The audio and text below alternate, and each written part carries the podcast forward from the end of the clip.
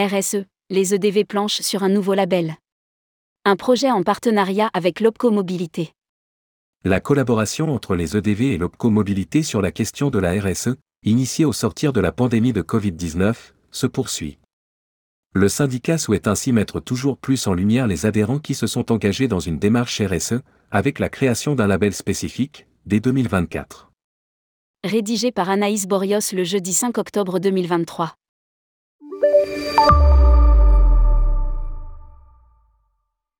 Dans la continuité des actions menées avec l'Opco Mobilité, les entreprises du voyage, EDV, planchent sur la création d'un label qui permettrait de mettre en avant les adhérents qui se sont engagés dans une réelle démarche RSE, pour responsabilité sociétale des entreprises. L'idée n'est pas de créer un label ISO, étant donné que les besoins des professionnels du tourisme ne sont pas les mêmes selon si l'on est un tour opérateur ou une agence de voyage. A précisé à ce sujet Isabelle Mimbourg, la directrice générale adjointe développement et appui aux politiques paritaires de l'Opco Mobilité, lors d'une conférence sur le salon IFTM Top Reza.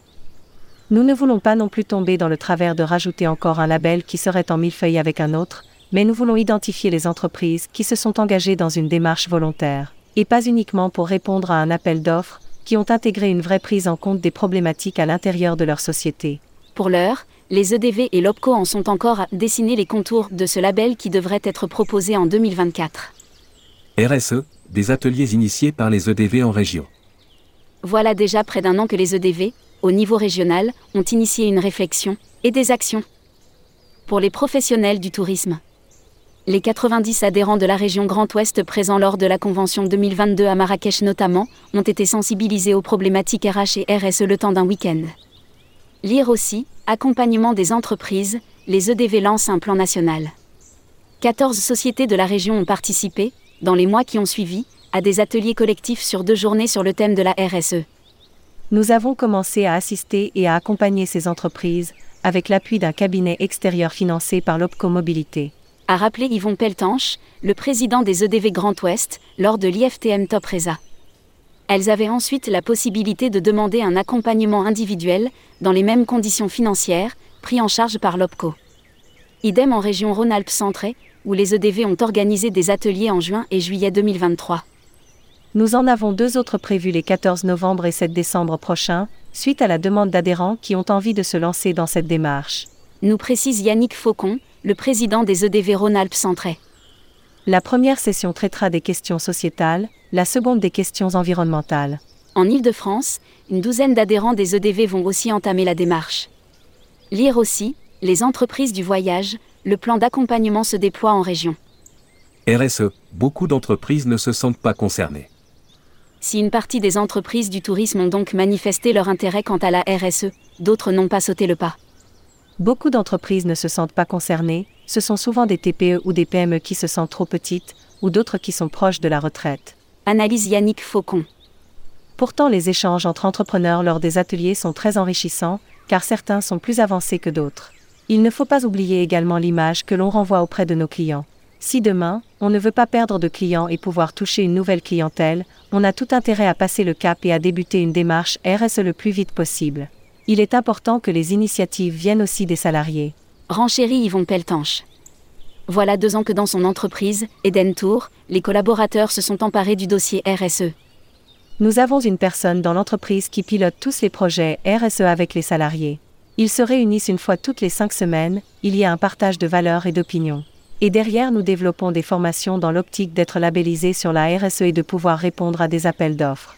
Témoigne-t-il un objectif non négligeable pour Eden Tour, comme pour les professionnels qui souhaiteraient postuler à des appels d'offres émis par des entreprises publiques. De nouveaux budgets pour la formation.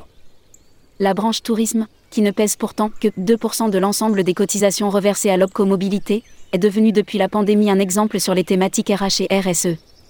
Elle a été la première branche à rentrer dans cet accompagnement collectif autour de ces problématiques et elle a fait des émules. Commente Isabelle Mimbourg?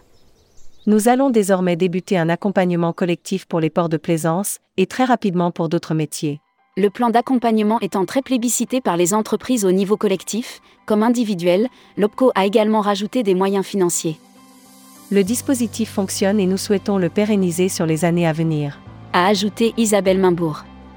La DGA de l'OPCO a également profité de sa prise de parole à l'IFTM pour rappeler que plusieurs autres budgets viennent de s'ouvrir, notamment le FNE Formation autour des axes de la transition énergétique et écologique et des grands événements, que sont la Coupe du Monde de rugby et les Jeux olympiques et paralympiques?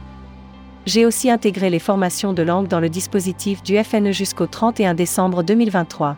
Poursuit Isabelle Mainbourg. Pour les conditions, rapprochez-vous des délégations régionales de l'OPCO Mobilité qui pourront vous en dire plus a-t-elle conseillé aux professionnels du tourisme présents dans l'Assemblée Formation, allez-y, sollicitez les fonds. Par ailleurs, le conseil d'administration de l'OPCO a voté la semaine dernière dans son budget une enveloppe supplémentaire de 600 euros par entreprise de moins de 50 salariés sur le plan de développement des compétences et 900 euros pour les entreprises des départements et des régions d'outre-mer avec une validité jusqu'au 31 décembre 2023. Aujourd'hui, vous cotisez tous les mois pour les fonds de formation professionnelle avec votre DSN. Auprès des URSAF. Cela donne une contribution, qui est reversée aux OPCO de France proportionnellement au nombre d'entreprises de moins de 50 salariés qui se connectent par l'OPCO. A récapitulé Isabelle Mainbourg. Maintenant, si l'on regarde le taux de sollicitation, pour 100% d'entreprises de la branche qui paient pour le plan de développement des compétences, 18% viennent chercher ce plan. Donc allez-y, ça n'est pas compliqué, sollicitez les fonds. La formation c'est nécessaire, indispensable, vital, que ce soit au travers de diagnostics, d'accompagnement, de formation continue et tout au long de la vie. Les salariés ont besoin de toujours se maintenir en compétence et d'évoluer. A-t-elle conclu? Publié par Anaïs Borios. Journaliste, tourmag.com Ajoutez Tourmag à votre flux Google Actualité.